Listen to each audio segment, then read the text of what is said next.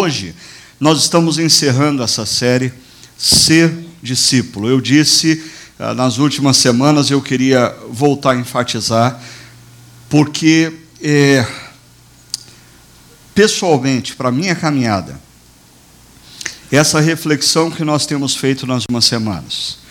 Ah, primeiro, tem mudado drasticamente a minha concepção da minha relação com Jesus. Ah, eu tenho sido levado a me questionar profundamente até que ponto de fato eu sou discípulo, até que ponto eu tenho me enganado e eu não passo de um religioso. Esse é um ponto importante. Segunda coisa que é, essa série tem me convidado a uma reflexão muito profunda é a minha relação com a palavra de Deus, a minha relação com as Escrituras, a minha relação com os princípios e valores expostos na palavra de Deus. Porque se eu sou discípulo, ah, eu não posso ler e ouvir acerca da palavra de Deus e continuar tendo a mesma postura. Ah, Jesus disse: Por que, que vocês me chamam de Senhor, Senhor, se vocês não fazem o que eu mando? e, e, e uma terceira coisa. É, seria muito bom se eu conseguisse voltar 31 anos da minha vida e estivesse iniciando o meu ministério pastoral com a concepção que essa série me traz do que de fato é a igreja. Porque às vezes a gente transforma a igreja numa série de eventos para atrair pessoas, a gente transforma a igreja num balcão de prestação de serviços religiosos para que as pessoas saiam, voltem para suas casas satisfeitas. E, e olhando para os evangelhos e lendo os evangelhos, a, a igreja é uma comunidade que forma discípulos de Cristo. E tudo o que ela faz tem que estar integrado a esse propósito. Ah, perceba, nós, ao longo das últimas semanas, olhamos para os evangelhos e fizemos a seguinte pergunta: Como Jesus fazia discípulos? Como eram formados os discípulos de Cristo?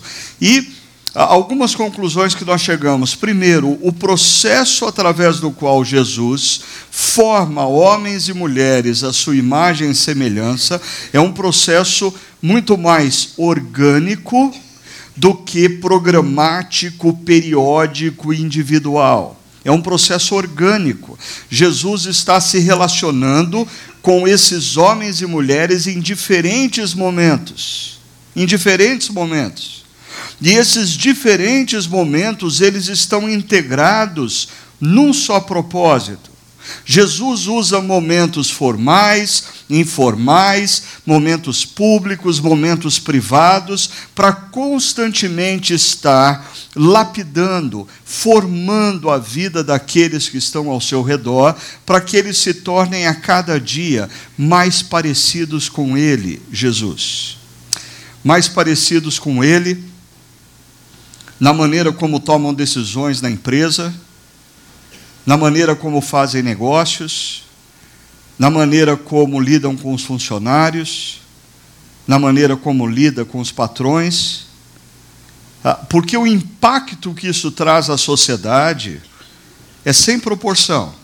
Quando você para para pensar o que aconteceria no nosso sistema social se nas mais variadas áreas, nós tivéssemos pessoas parecidas com Jesus, servindo, atuando, tomando decisões, dirigindo, reorientando empresas, setor público de saúde, escolas públicas, escolas privadas, universidades. O, o que, que aconteceria no sistema judiciário brasileiro se mais advogados fossem discípulos de Jesus dentro desse conceito, se juízes fossem discípulos de Jesus dentro desse conceito? O que, que aconteceria com a política nacional se nós tivéssemos efetivamente deputados e senadores que que são discípulos de Jesus e não líderes religiosos fazem uso das pessoas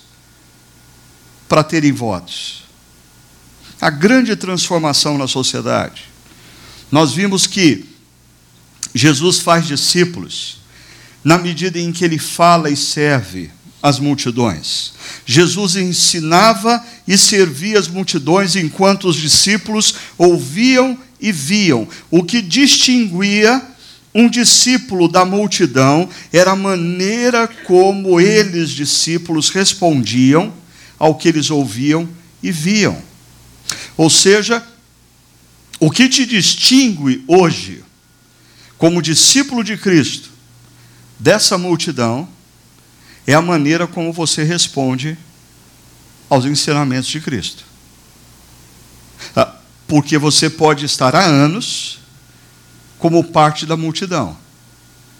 E você necessariamente pode não ser discípulo de Cristo, só parte da multidão. Ainda, Jesus forma discípulos também agindo em grupos menores. Existem momentos em que Jesus está com um grupo menor de pessoas, de homens e mulheres, e ali Jesus elucidava, Jesus aprofundava o ensino e a relação. Mas preste atenção numa coisa: quanto menor o grupo, mais íntima e direta era a instrução de Jesus. Quanto menor o grupo, mais a coisa apertava. Quando Jesus falava às multidões, ele falava de maneira genérica. Quando ele estava com um grupo menor, ele olhava para alguns e dizia: E aí, como que você fica em relação a isso? E isso se tornava ainda mais intenso nos encontros pessoais, como nós vimos na semana, há duas semanas atrás. Nos encontros pessoais, Jesus, via de regra, tinha conversas cruciais, e essas conversas cruciais se tornavam momentos marcantes e decisivos na vida de uma pessoa. Quando a pessoa se deparava com Jesus para ter uma conversa pessoal, a vida dela nunca mais seria a mesma. Ah, o encontro com Jesus seria um third point. Ou ele mudava definitivamente de vida, ou ele assumia que ele não queria nada com Jesus. Não dava para continuar do mesmo jeito depois de um encontro pessoal com Jesus. Agora, eu quero que você se lembre de uma coisa. Nos evangelhos, quando nós temos relatado encontros pessoais de Jesus com outras pessoas, a grande maioria desses encontros, eles são pessoais, mas eles não são privados.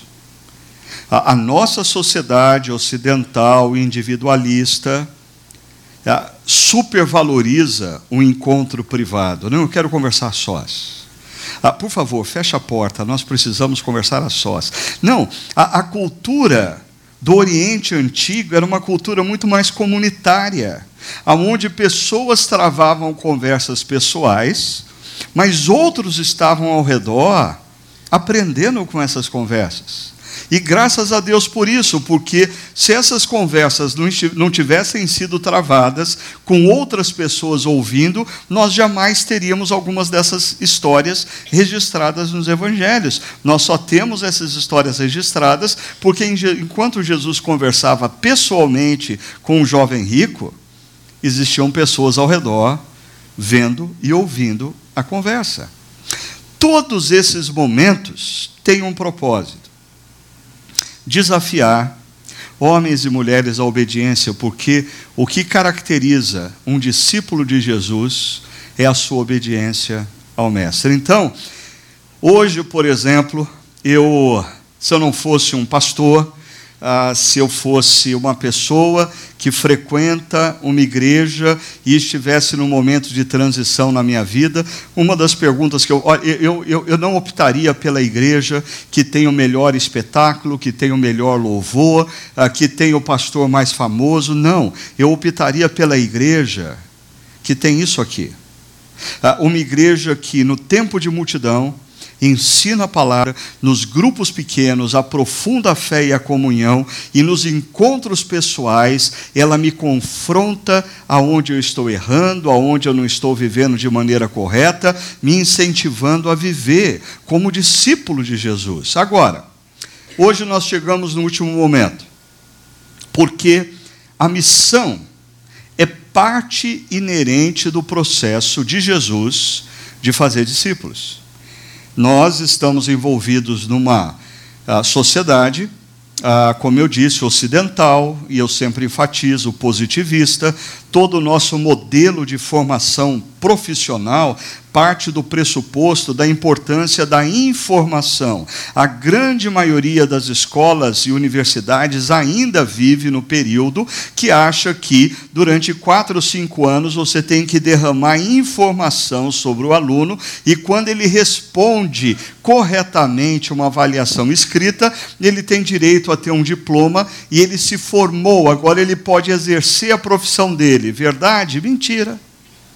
Por isso, Jesus, ao longo do processo, existem momentos em que Jesus para e envia os seus discípulos para a missão. Isso acontece, por exemplo, em Lucas 9. Jesus pega os doze e diz: agora vocês vão. Eles dizem: vão fazer o quê? Ah, vocês vão fazer o que vocês viram fazendo. Ah, mas como, Jesus, a gente vai fazer isso? Jesus diz: do jeitinho que vocês viram fazendo. Agora é hora de vocês experimentarem o que significa ensinar pessoas, curar pessoas, expulsar demônios e coisa parecida. Ah, e em Lucas 10 isso se repete. Mais importante, e passa desapercebido para a maioria das pessoas que lê a Bíblia assim, de maneira meio descomprometida. Lucas 10, a história dos, uh, nas Bíblias mais antigas, dos 70, nas Bíblias mais recentes, 72. Uh, ah, não é inflação, não, tá? A minha mãe mesmo hoje disse assim, mas na sua Bíblia fala 72 e na minha fala 70, por quê? Uh, isso é uma longa história, uh, mas basicamente é, é, essa ideia do 70 ou do 72 vem de Gênesis 10, a tábua das nações. E o texto hebraico da tábua das nações apresenta 70 etnias. Ah, só que o, o Antigo Testamento foi traduzido para o grego na Septuaginta. E na Septuaginta nós temos nos manuscritos 72 nações. Ah, e os autores do Novo Testamento, eles faziam uso da Septuaginta, que era o grego. Logo, eles, quando relatam o envio dos 70, algumas versões mais conservadoras insistem com 70, mas algumas outras versões trabalham já com a ideia dos 72, que está baseado em Gênesis 10, no texto grego do Antigo Testamento. Isso, isso não importa para nada, você pode esquecer tudo que eu disse, ok? O importante é você perceber o seguinte: olha só, Lucas 10, eu não vou ter tempo para discorrer tudo o que eu gostaria. E eu brincava hoje pela manhã, quando a gente falava a comunidade de Barão e a comunidade de Paineiras manhã, é, eu fui preparando, preparando, preparando, preparando, daí de repente, hoje pela manhã, quando eu acordo, eu vou sempre no meu escritório dar uma olhada e fazer uma última avaliação. Eu tinha 50 slides. Eu falei, eu não vou dar conta de passar tudo isso. E aí eu tive que pensar e orar acerca de onde eu deveria me concentrar. Veja só. É, quando você pega Lucas 10, de 1 a 24, que é a missão dos 72, você vai encontrar nos primeiros versos alguns princípios norteadores. Eu encontrei pelo menos oito princípios norteadores que daria uma outra série de mensagens. Só esses quatro versos a gente poderia conversar durante quatro finais de semanas, dois princípios uh, por domingo, ok? Não vou me aprofundar nisso aqui. Aí, uh, nós encontramos nos versos 5 a 16 algumas ações distintivas.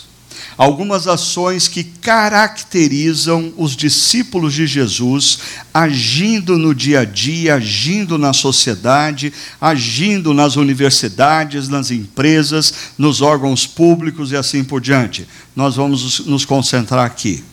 E o texto termina mostrando o impacto e o resultado quando os discípulos entendem qual é a missão deles e resolvem cumprir a sua missão, ok?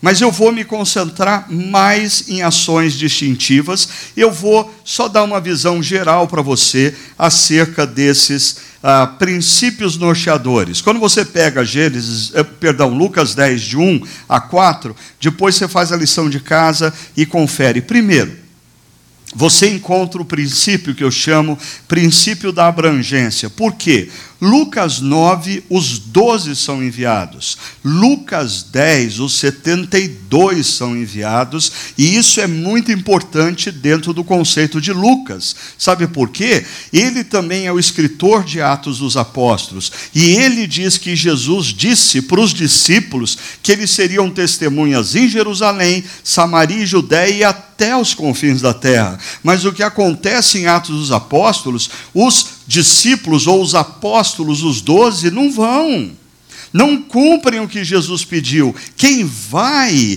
são justamente os outros discípulos representados aqui pelos 72. Em outras palavras, a missão que nos foi dada por Jesus não é uma missão para uma classe elitizada, não é uma missão para pastor com pedigree, não é uma missão para quem já fez seminário de teologia, não é uma missão para quem foi ordenado reverendo em igreja presbiteriana. Não, a missão que esse texto trata é a missão minha e sua nas mais variadas áreas da sociedade. E aí a gente vai vai para o segundo princípio, o princípio da consciência, porque o texto diz que Jesus designou cada um dos 72 e enviou cada um dos 72. Eu diria que um grande golpe na missão da igreja é, foi quando nós começamos a trabalhar com uma distinção. Deus chama pastores e missionários.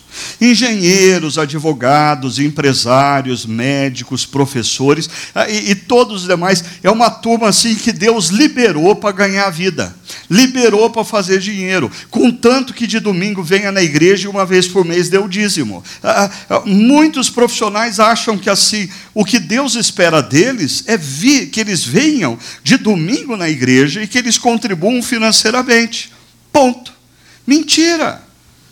A, a, nós precisamos resgatar a consciência de que se você é um empresário, se você é diretor de uma empresa, se você é professor de uma universidade, se você é professor de uma escola da periferia, uma escola pública, você foi designado e enviado por Jesus para esse lugar. O lugar em que você se encontra é o lugar através do qual Deus quer agir na sua vida, Deus quer fazer fazer uma obra através de você. Deus não te colocou na posição que você se encontra para você simplesmente ganhar dinheiro, ascender financeiramente, viver uma vida cômoda e se aposentar bem. Não! A vida é muito mais do que isso. Você, você representa o reino de Deus que transcende a história. Se você está vivendo a sua profissão como uma mera forma de fazer dinheiro viver bem, você está de, você tá desperdiçando uma tremenda oportunidade eterna. Nós precisamos resgatar a consciência de que o que somos e o que fazemos é fruto do desígnio e do envio de Jesus. Ainda, mutualidade. Jesus nos envia dois a dois. Se você está solitário, o problema não é porque você está cumprindo a missão, você está cumprindo a missão de maneira errada. Se você não tem ninguém com quem você possa compartilhar as suas dores, compartilhar as suas lutas, pedir oração, você está fazendo da maneira errada. Quando Jesus envia os 72, ele envia dois a dois ainda. Jesus diz assim para eles: vocês vão à frente, nas cidades e povoados uh, nos quais eu vou passar depois. É interessante essa imagem, porque nós somos a antecipação do que está por vir. Deixa eu explicar isso. Eu, como discípulo de Jesus, preciso entender não os princípios e valores ideológicos de um partido político que eu apoie. Eu preciso entender os princípios e valores do reino de Deus. E a minha missão na história é viver na maior intensidade possível os princípios e valores do reino que está por vir. Isso transforma eu em você numa espécie de maquete do reino de Deus. A maneira como eu lido com as pessoas, a maneira como eu trato funcionários, a maneira como eu lido com pessoas que eu encontro na rua, a maneira como eu trato pessoas, a maneira como eu voto, a maneira como eu defendo as minhas ideias, a maneira como eu me relaciono com as mais variadas coisas, deve e precisa manifestar os princípios e valores do reino que está por vir. Eu sou uma maquete do reino que está por vir. As pessoas precisam perceber nas nossas vidas esses valores, esses princípios que pertencem ao reino, que vem e vem. Percepção. O princípio da percepção está ligado à frase do verso 2, quando Jesus ah, diz: Grande é a colheita. Grande é a colheita. Nós precisamos perceber que pessoas estão em busca de Deus. Ah, se elas estão buscando de maneira errada, é porque nós estamos nos omitindo, é porque nós não estamos atentos, mas elas estão em busca, em busca de compreender qual é a mensagem de Deus para suas vidas ainda, dependência, Jesus diz: orem para o Senhor da seara para que mande mais trabalhadores. Nós estamos sempre diante de uma demanda maior do que os recursos. Isso deve fazer a gente orar. Nós precisamos colocar em oração os nossos parentes e amigos que resistem ao Evangelho. Precisamos colocar em oração a nossa nação. Precisamos colocar em oração nosso sistema jurídico, nosso sistema educacional, nosso sistema de saúde. Nós precisamos clamar a Deus dizendo: Deus, Deus, nós parecemos pequenos demais para fazer de fato diferença diante desse problemaço que nós temos diante de nós no nosso país. Senhor, intervém. A dependência faz parte de um princípio norteador. Diligência. Jesus diz assim: Eu estou mandando vocês como ovelhas para o meio de lobos. Então, nós precisamos perceber que a nossa missão no dia a dia se dá no território inimigo. Nós precisamos estar atentos, porque a cultura que nos cerca no dia a dia não é uma cultura amiga, não é uma cultura que nos convida a vivermos para Deus e a partir de Deus. Nós precisamos estar atentos, porque o que nos cerca não é uma cultura de ovelhas, é uma cultura de lobos, e se você não tiver discernimento para isso, você vai ser engolido por isso. E por fim, leveza. Jesus diz para os seus discípulos: Olha, vocês vão sair e vocês não levem sandálias adicionais, vocês não levem dinheiro na bolsa, vocês não levem roupa, não levem. Por quê? Ah, isso me lembra Hebreus 12, que nos compara com corredores. Nós estamos correndo uma maratona. Ah, e o autor de Hebreus 12 diz assim: se livrem dos pesos que atrapalham a sua corrida. E quando Jesus dá missão aos seus discípulos, ele convida os seus discípulos a andarem leves. Por quê? Porque quando você começa a se apegar demais ao dinheiro, quando você começa a se apegar demais à sua profissão, quando você começa a se apegar demais a coisas que Deus deu a você para que fossem meios para a missão e não a missão, mas você começa a se apegar ao meio, aquilo que era uma bênção de Deus para ser usada por você, começa a se transformar num peso na missão. Quantas vezes isso acontece, por exemplo, com filhos? Ah, pastor, ore por mim, nós queremos muito ter um filho.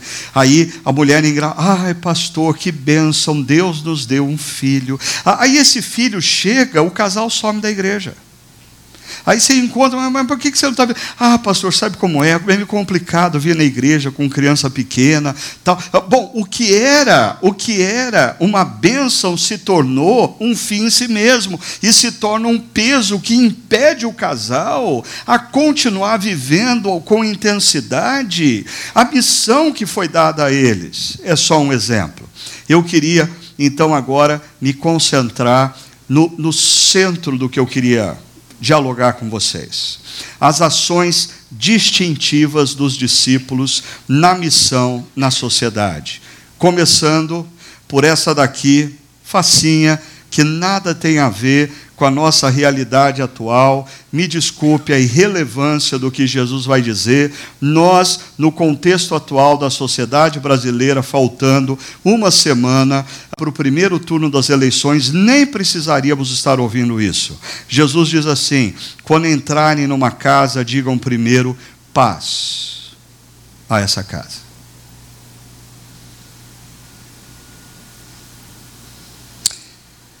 Discípulos de Cristo são conhecidos como pacificadores. Se existe uma marca que acompanha um discípulo de Cristo,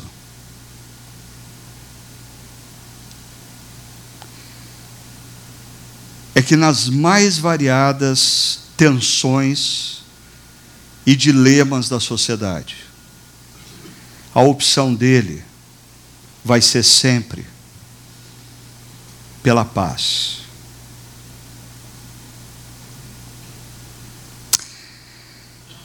Setembro de 2001,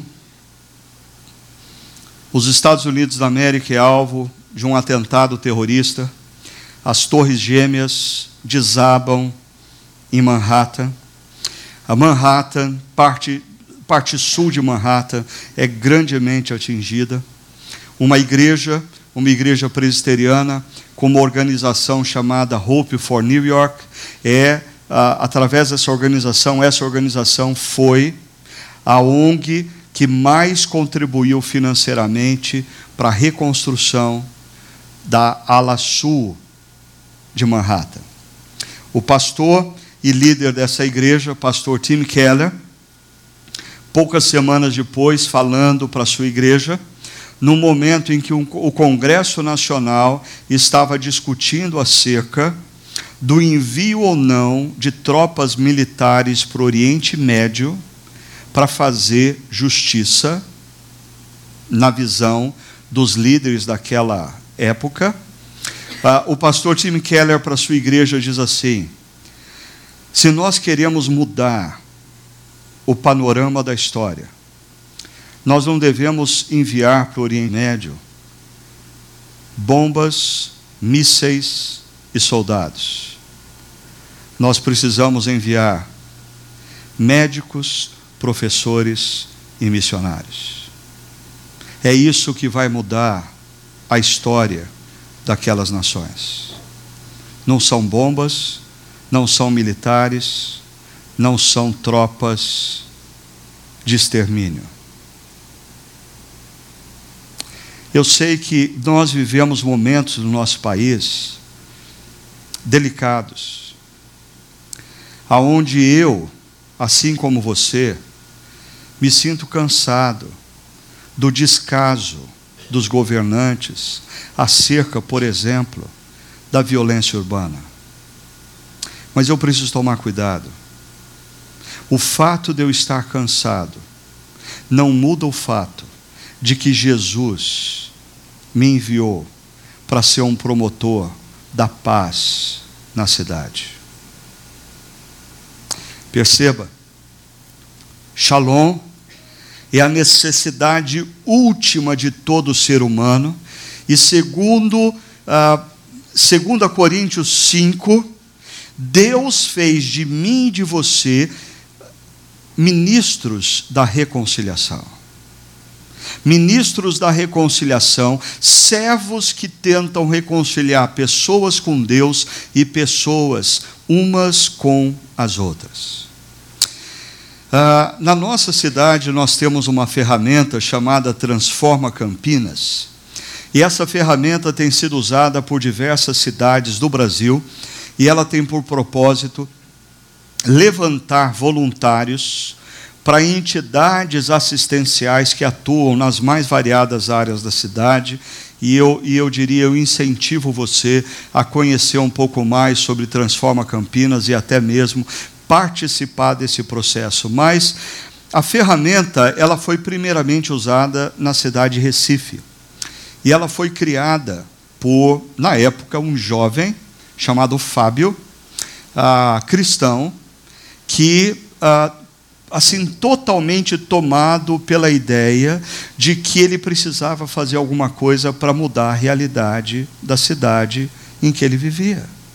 E ele criou essa ferramenta e ele passou a desafiar pessoas a, a, a servirem nas entidades é, assistenciais. E na mesma avenida lá de Recife, que tem o, o impostômetro, né, que mostra em números quanto nós já pagamos de impostos ah, até o, o, o, dia de hoje, ah, ele colocou um voluntariômetro né, que mede as horas dos uh, cidadãos de Recife dedicadas a pessoas menos favorecidas.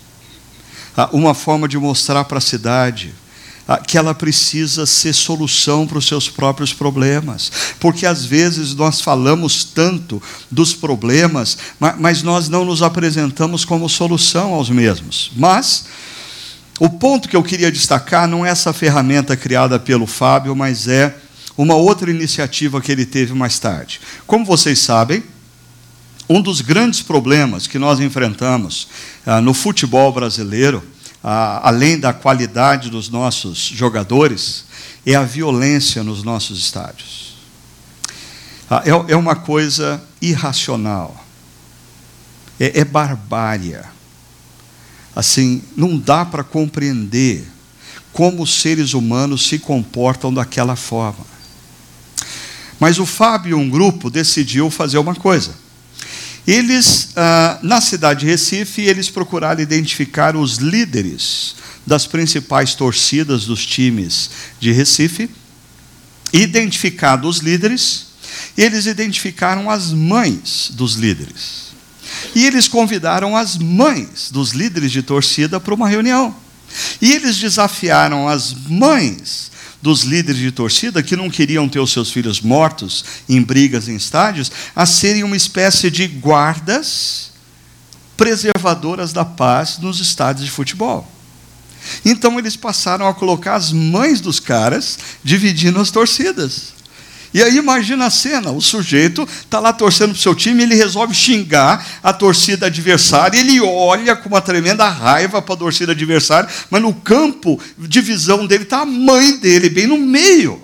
Ah, e, e, e, ele não consegue xingar o cara com a mãe na frente, porque a mãe está olhando para ele o tempo todo. E, e, e, o comportamento dele começa a ser condicionado pelo olhar da mãe. Ah, você pode encontrar isso em vídeos no YouTube, é um negócio assim fantástico. E como o índice de violência nos estádios foi caindo, caindo, caindo. Por quê? Porque um cristão decidiu fazer alguma coisa pela paz. Eu sei, é muito mais fácil para a gente exercer um voto e dar alguém que promete para a gente que vai fazer paz, custe o que custar. Mas Jesus nos envia para a cidade para sermos promotores da paz. E isso não significa só o macro da cidade.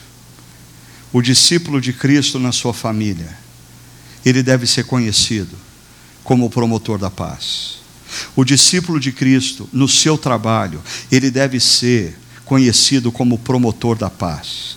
Ah, me deixa confuso e indignado ver muitas vezes líderes cristãos, não somente pastores, nessa época de véspera de eleição, com discursos inflamados, semeando ódio. Desculpa, o meu mestre não me deu o direito de semear ódio. Ele me mandou para semear paz. E às vezes semear paz é mais arriscado do que semear ódio. Porque ao longo da história, inúmeros líderes, como por exemplo o famoso Martin Luther King, quando passa a semear paz, ele deixa tão indignada as pessoas que semeiam ódio, que ele passa a ser alvo do próprio ódio manifestação de ódio daquelas pessoas. Por quê? Porque o ódio cega. O ódio cega. Se você se deixa dominar pelo ódio, você perde completamente a sensatez. Perceba, o texto diz: se houver ali um homem de paz, e você anunciou a paz, e ele estiver aberto para a paz, a paz repousará sobre ele, mas se ele não estiver aberto para a paz, a paz voltará para vocês. Mas o fato de existir naquela casa alguém que não está aberto para a paz, não me dá o direito de exercer ódio, não me dá o direito de semear qualquer outra coisa que não seja a paz. Romanos 12 façam todo o possível para viver em paz com todos. Nunca procurem vingar-se, mas deixem com Deus a ira. E se você está irado comigo nesse exato instante, eu queria pedir para você se irar com Deus, porque eu só estou lendo o que diz Romanos capítulo 12. Não se deixem vencer pelo mal não é porque o mal está prevalecendo nas ruas da nossa cidade que nós vamos nos curvar para o mal e nos tornarmos agentes do mal. Se nós somos discípulos de Cristo, nós não devemos nos deixar vencer pelo mal, mas nós devemos vencer o mal com o bem. Uma última história. Na cidade de Phoenix, no Arizona, um grupo de pastores que tem sido parceiros nossos lá, de uma rede chamada Surge, há algum tempo atrás, na medida em que as tensões pós-ataque terrorista de setembro de 2001 nos Estados Unidos, as tensões entre pessoas e, e outros que eram muçulmanos se intensificou. E um grupo de motociclistas. Começou, através das redes sociais, incitar a população de Phoenix contra os muçulmanos. E, e alegando que todos os problemas da sociedade daquela cidade estavam relacionados à presença dos muçulmanos e eles eram um perigo para a sociedade e eles precisavam ser banidos daquela cidade. E, e esse grupo começou a crescer, porque é, é impressionante como em rede social assim, para você crescer uma corrente de bem, você precisa gastar muita energia. Mas para você proliferar correntes de ódio, é, é, só você começar. A coisa. Pá! E de repente, várias pessoas estavam tomadas e convencidas por aquela ideia de que o grupo de muçulmanos na cidade era um problema. Um dos pastores acompanhando os movimentos pelas redes sociais, e identificou que num determinado dia aquele grupo de motociclistas iria se reunir junto com a multidão ah, de frente para a principal mesquita da cidade. Aquele pastor pegou o povo da sua igreja, vestiu seu povo de branco, chegou antes do, do que os motociclistas e eles se posicionaram todos na frente daquela mesquita cristãos protegendo a integridade de muçulmanos. Por quê? Porque isso é o que Jesus nos mandou fazer. Um dia, uma mulher estava prestes a ser apedrejada. Jesus tomou a frente e protegeu aquela mulher. E depois disse: Vai, minha filha, vai em paz e não peques mais. Esse é o Jesus que eu sigo. Eu não sei. Ah, talvez você possa me convencer que Jesus era diferente disso, e eu estou aberto para você ah, tentar me convencer acerca disso. Mas eu acho que a gente precisa tomar cuidado para a gente não ser envolvido por tendências e nos esquecer da nossa identidade como discípulos. Uma segunda identidade. Jesus diz: fiquem naquela casa. Perceba, não fiquem mudando de casa em casa. E ele ainda fala: comam e bebam o que lhes derem. E no final, comam o que for posto diante de vocês. Existem dois elementos aqui. Primeiro, Jesus nos convida a, a, a, a, man, a mantermos relacionamentos com pessoas com certa constância e fazermos desses momentos momentos de intimidade, porque naquela cultura não existiam hotéis. Então, se esses discípulos estavam viajando, eles iam ter que se hospedar é, na casa das pessoas. Ah, e eles deveriam, de, segundo o texto de Jesus, comer do que as pessoas colocassem à mesa. Mas, no entanto, na cultura antiga, você convidar alguém para sentar à sua mesa é você convidar alguém para intimidade. Você não sentava com alguém em torno da mesa com quem você não tivesse intimidade ou com quem você não quisesse construir intimidade. O que Jesus está falando aqui para os seus discípulos é: na medida em que vocês forem, façam amizades. Nós somos enviados por Jesus para fazermos amigos. Ah, isso, é, isso durante muito tempo soou muito estranho para mim, porque eu fui criado numa igreja que dizia que eu, como adolescente, eu não deveria andar com os meus amigos da escola, que eu, como jovem profissional, não deveria ir no churrasco da empresa, que eu, como estudante universitário, não deveria andar com os meus amigos da universidade. Ou seja, se eu era de fato um cristão genuíno, eu deveria viver na igreja e eu deveria dar umas saidinhas para trabalhar e voltar, uma saidinha para estudar e voltar. Mas o meu habitat natural tinha que ser no meio da igreja, porque isso era ser um cristão sério. Verdade? Mentira. Porque Jesus nos envia para construirmos relacionamentos com aqueles que precisam da nossa presença. Ah, perceba, quando você faz parte de uma igreja como a chácara, que procura enxugar as programações para você, ah, o, que nós demandamos de alguém que quer caminhar com a gente. Participe dos encontros de domingo, participe de um grupo pequeno no meio da semana, sirva em algum ministério se você tiver possibilidade, mas não substitua não substitua encontro de domingo ou de grupo pequeno pelo serviço ao ministério se você não tiver disponibilidade de tempo. Só isso. Por quê? Para você poder ficar visitando outras igrejas? Não. Para você poder convidar os seus amigos para dentro da sua casa e convidá-los à construção de amizade. E por que isso acontece? Veja só.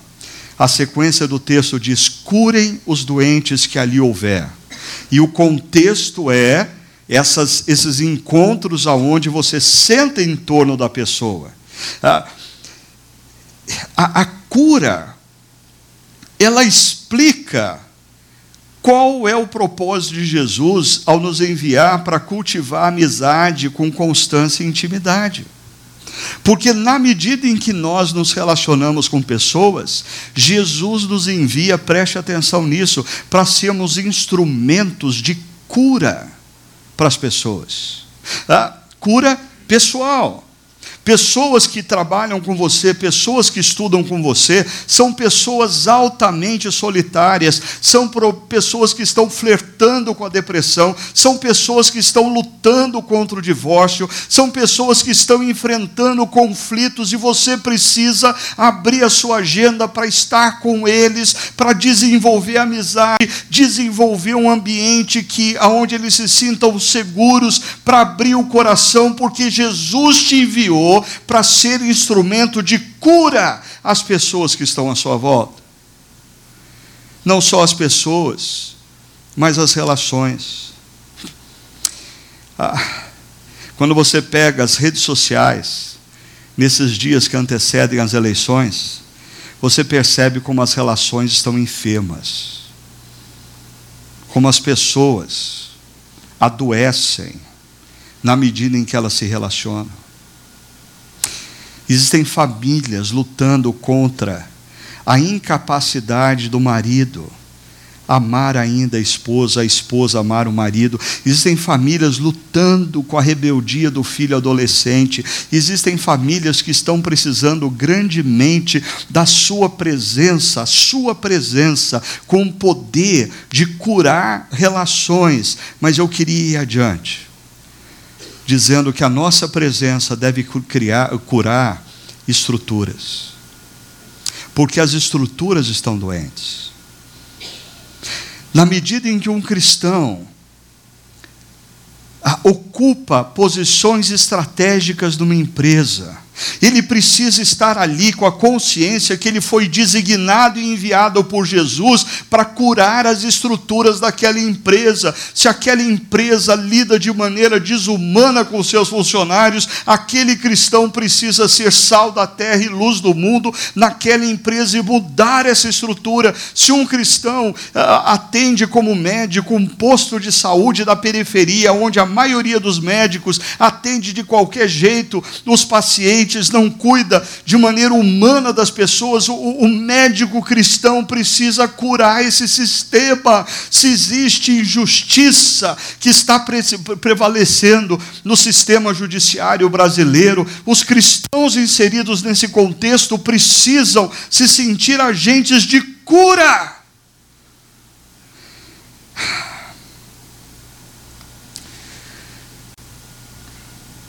É impressionante como, nesses momentos que antecedem as eleições, a gente pega cristãos, inclusive alguns pastores, defendendo com tanta veemência ideologias, com uma veemência que eu não os vejo defendendo o próprio Evangelho. Olha, existem cristãos, membros da nossa comunidade também, que se eles postassem um terço sobre Jesus do que eles postam sobre política, boa parte dos amigos dessas pessoas já conheceriam a salvação em Cristo Jesus. Mas nós estamos nos esquecendo Nós somos homens e mulheres de um mundo no qual a direita e a esquerda falharam. Não existe esperança, nem na esquerda. O projeto de esquerda no muro de Berlim, do lado de lá, falhou. Mas olhar para o mundo de cá e achar que a direita funcionou é uma ilusão. Nós precisamos ser cidadãos que creem nos valores e princípios do reino de Deus e defende esses princípios e valores e olha para as opções políticas não na perspectiva ideológica, mas na perspectiva dos princípios e valores do reino. O tempo é curto para falar tanta coisa. Aí Jesus diz: mas quando entrarem numa cidade e não forem bem recebidos, saiam por suas ruas e digam: até o pó da sua cidade, que se apegou aos nossos pés, sacudimos contra vocês. Fiquem certos disso, o reino de Deus está próximo. E eu queria chamar a atenção de vocês muito rapidamente para o fato que esse verso 10 ele está em oposição ao verso 8 do mesmo texto. Porque o verso 8 diz: quando entrarem numa cidade, forem bem recebidos, e o verso acima, o verso 10, mas quando entrarem numa cidade não forem bem recebidos. Interessante. No verso 10, os discípulos de Cristo não são bem recebidos. No verso 8, os discípulos de Cristo são bem recebidos. O que está acontecendo aqui Eu diria, os discípulos de Cristo, você pode ter plena convicção de que você está agindo e funcionando como um discípulo de Cristo no seu meio, quando o meio se desestabiliza. Do que, que eu estou falando? Talvez fosse melhor eu mostrar esse texto de 2 Coríntios capítulo 2, ah, ele vai tornar mais claro o que eu quero dizer. Ah, o apóstolo Paulo diz assim: Porque para Deus somos o aroma de Cristo, ou seja, o perfume de Cristo, entre os que estão sendo salvos e os que estão se perdendo. O perfume é o mesmo. O perfume que sai da minha vida, sai das minhas atitudes, sai das minhas decisões, é o perfume de Cristo. Aí eu estou no ambiente de trabalho, eu estou no ambiente universitário, eu estou cercado por amigos, e existe no meu meio amigos que fazem assim. Uau! Que perfume bom! Que perfume é esse? Que perfume é esse que eu sinto a partir das suas atitudes e decisões? E você diz: é o perfume de Cristo da minha vida. E ele diz: como eu posso ter desse perfume? Mas o mesmo perfume, o mesmo perfume, faz com que alguns façam. Uau, que coisa insuportável. O que, você está usando? E você diz o perfume de Cristo. Ah, sabia, eu detesto esse negócio de Cristo. O mesmo perfume. O problema é quando você está na mesma empresa, na mesma sala de aula, com o mesmo grupo de amigos há muitos anos e ninguém sente cheiro de nada. Isso é um mau sinal. Eu diria, a presença do cristão como luz desestabiliza. O sujeito ascendeu na empresa e ele se tornou um dos diretores da empresa. E ele senta para tomar decisões e ele tem uma perspectiva diferente. E a ótica dele começa a ser colocada sobre a mesa e alguns dos diretores olham para esse novo diretor e diz: Uau, de onde esse cara tirou tanta sabedoria? Era isso que a gente estava precisando. Mas um outro grupo de diretores vai dizer: Eu não gosto muito desse cara, as ideias dele vão levar a gente para o buraco.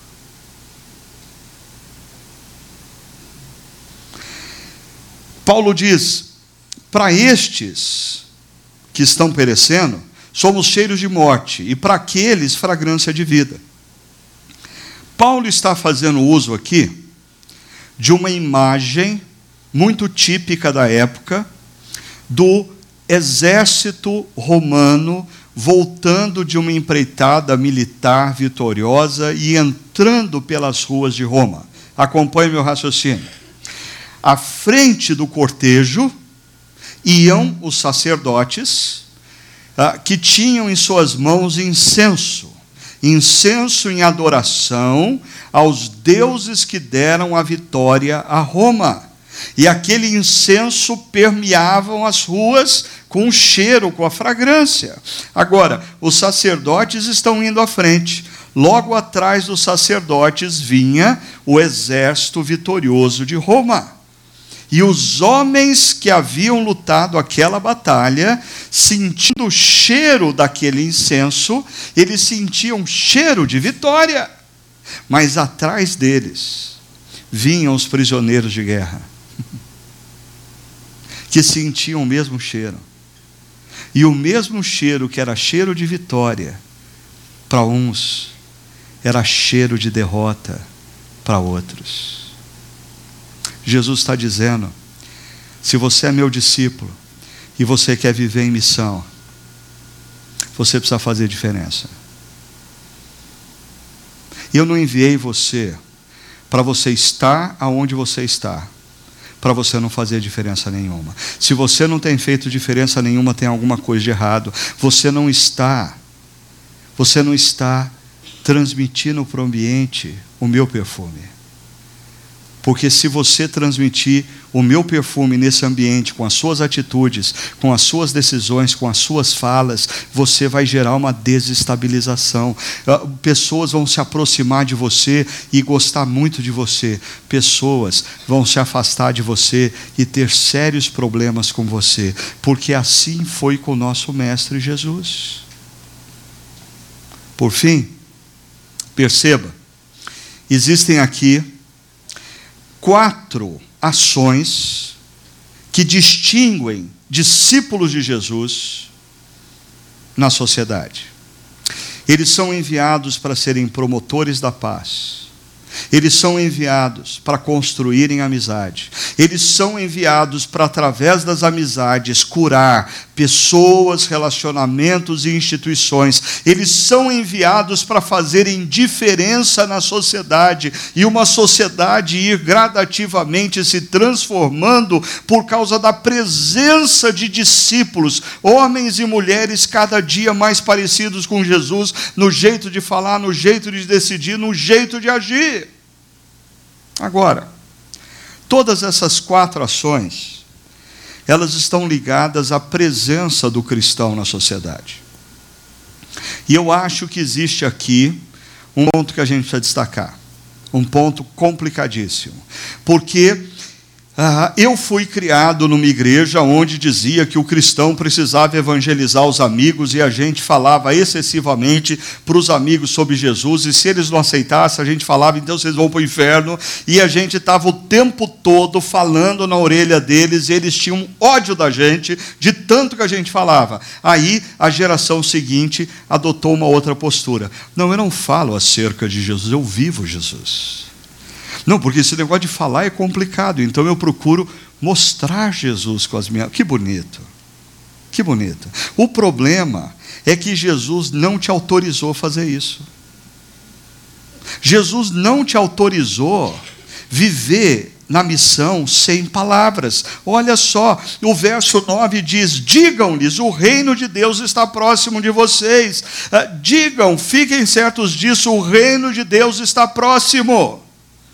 Ou seja, verbalizar a sua fé e apresentar para as pessoas Jesus como o caminho, a verdade, a vida, é parte inerente da missão. Você não tem, como discípulo de Jesus, desassociar isso e viver por aí como um agente secreto, que você vive os princípios do reino, mas você não, não pode ser descoberto, então você não declara o seu amor, a sua fidelidade, a sua obediência a Jesus. Por quê? Vergonha. Jesus disse: Todo aquele que se, ver, se envergonhar de mim diante dos homens, quando o filho do homem vier em toda a sua glória, eu me envergonharei dele. Eu, eu voltava hoje, uh, após o encontro lá de Barão com a minha filha, que estuda na USP em São Paulo, numa área complicadíssima, que é a área de cinema. Assim, a, a, a, a mentalidade da turma é, é completamente oposta a tudo quanto a gente crê. E ela está naquele meio, e eu dizia para ela: ah, o que, que mais te desafiou na reflexão dessa manhã? Ela disse ah, eu preciso fazer diferença naquele meio, e eu preciso verbalizar, eu preciso falar para os meus amigos e amigas acerca de Jesus. Aí ela falou: Mas é complicado, pai. Eu disse: Em parte, sabe por quê? Muitos dos seus amigos são ateus ou agnósticos, porque no fundo, no fundo, depois de tudo que eles fizeram ao longo da vida, eles pensam assim: se Deus existe, eu não tenho chance nenhuma. Que chance eu tenho de ser alvo do amor de Deus, diante de tudo que eu já fiz na vida? Mas você percebeu que Jesus mandou a gente falar para as pessoas? Jesus mandou a gente chegar para os nossos amigos e dizer assim: Eu tenho uma boa notícia para você. Deus está muito mais próximo de você do que você imagina. Mas, mas, mas, mas como a minha vida. Deixa eu contar uma outra coisa. Deus te ama imensamente mais do que você calcula. Para com isso. Se você conhecesse minha vida, você não estaria falando uma besteira desse tamanho. Mas o que Jesus mandou a gente dizer para eles é: Deus está muito mais próximo de você do que você imagina. Deus te ama imensamente mais do que você calcula. Porque os publicanos, as prostitutas, os pecadores achavam que eles estavam longe demais do reino de Deus. O reino de Deus, na visão deles, estava muito mais próximo dos fariseus e escribas. E Jesus anda com os publicanos, com os pecadores, as prostitutas e anuncia para eles: o reino de Deus está próximo de vocês. Em outras palavras, Deus está muito mais próximo de vocês do que vocês imaginam. Deus ama vocês muito mais do que vocês calculam. Essa é uma boa notícia que alguns de vocês que estão aqui ou nos acompanham precisa se convencer hoje, porque muitas vezes a gente está caminhando pensando assim: olha, eu até acredito em Deus, eu tento, eu estou lá caminhando, mas diante do que eu já fui, diante do que eu já fiz, diante da vida que eu levo, eu sei, se Deus existe, Ele anda perto do pastor, não anda perto de mim. Se Deus existe, Ele ama aquele pessoal que canta no louvor, Ele não ama com intensidade a mim. Mas a boa nova que Jesus mandou eu contar para você é que Deus está muito mais interessado em você do que você imagina. Deus está muito mais perto de você do que você sente. Deus te ama muito mais do que você calcula. E Ele mandou você contar isso para os seus amigos e amigas ao longo dessa semana. Essa é a boa notícia. Porque os nossos amigos, os nossos parentes, se eles não ouvirem essa notícia, olha só o que diz Paulo em Romanos capítulo 10, e assim a gente vai caminhar para encerrar. Porque todo aquele que invocar o nome do Senhor será salvo. Se eles ouvirem essa notícia e falarem, ok, eu quero, eu quero ser amado por Deus, eu quero me render a Deus, eu quero viver uma experiência com Deus, eles vão ser salvos. Ah, mas Paulo continua dizendo, mas como que eles vão invocar? Aqueles que eles não creram? E como eles vão crer naqueles que eles nada ouviram falar? E como eles vão ouvir se não há cristãos que digam para eles: Eu tenho uma boa notícia para você. Por incrível que possa parecer para você, Deus está mais interessado em você do que você imagina. Deus te ama mais do que você calcula. Deus está muito mais próximo de você do que você pensa. E eu termino mostrando o impacto, o resultado. Os 72 saíram promovendo paz, fazendo amizade, curando, fazendo diferenças e anunciando: Deus ama vocês muito mais do que vocês imaginam. Deus está muito mais próximo de vocês do que vocês calculam. E olha como eles voltam, eles voltam alegres. Passe o resto da sua vida trabalhando muito e fazendo muito dinheiro e você nunca vai viver a alegria que esses homens e mulheres tiveram, porque essa alegria só vem de quem compreende que a sua maior missão na história não é o exercício da sua profissão, mas é o exercício da sua vocação, é o seu compromisso com a missão do reino. Você quer ter uma vida que vale a pena viver, você quer chegar no final da sua vida, olhar para trás e dizer: valeu a pena Deixe de viver para você mesmo. E passe a viver para o reino de Deus. Ah, olha só. Ah, e, e, eles estavam alegres, eles disseram: Senhor, até os demônios se submetem a nós. Sabe por quê?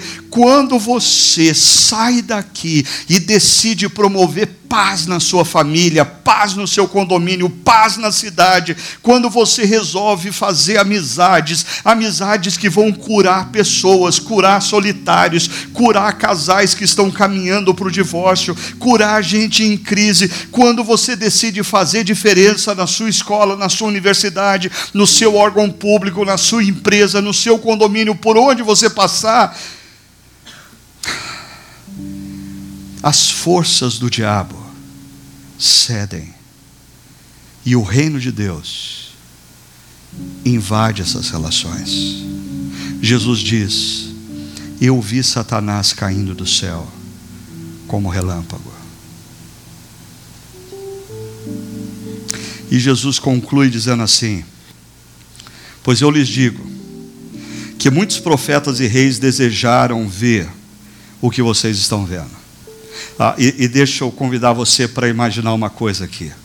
Muitos profetas, Isaías, Jeremias, Oséias, eles sonharam viver o momento que você está vivendo.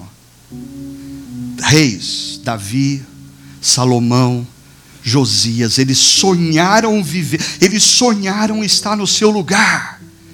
E eles não viram o que você pode ver com a descida do Espírito Santo que capacita a igreja na missão. Eles não conseguiram ouvir o que vocês estão escutando hoje. Eles viveram do lado de cada cruz. Você vive do lado de lá da cruz. O Espírito Santo foi derramado em você. A igreja tem a capacidade sim de entrar na história, entrar na sociedade e fazer diferença. Esses reis e profetas sonharam em estar no meu lugar e no seu lugar.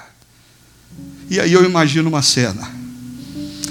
Você chegando na eternidade e um anjo falando assim: Ô oh, Davi, vem aqui, deixa eu te apresentar o Euline. Euline acabou de chegar. E o rei Davi olha para o Euline. Eu acho que o rei Davi vai dizer assim: Euline, me conta, o que, que você fez de grande pelo reino de Deus? Porque eu sonhei em viver o tempo que você viveu. O que, que você fez de grande? Eh, João, o que, que você fez pelo reino? Márcia, o que, que você fez pelo reino? Porque o tempo que vocês viveram foi maravilhoso. Eu sonhei em estar no lugar de vocês. O que, que vocês fizeram?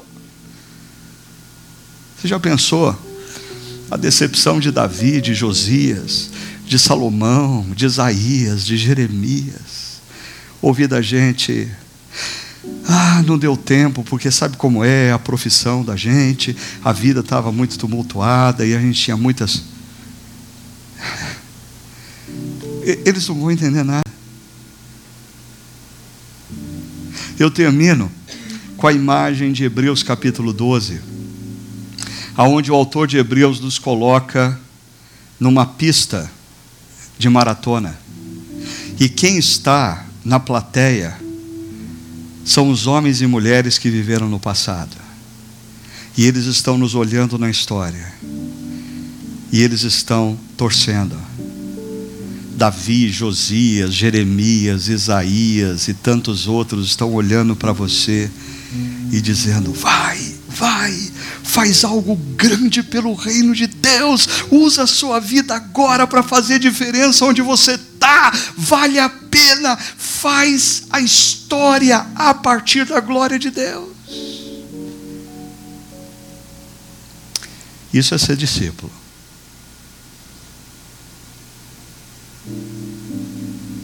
Você já é discípulo?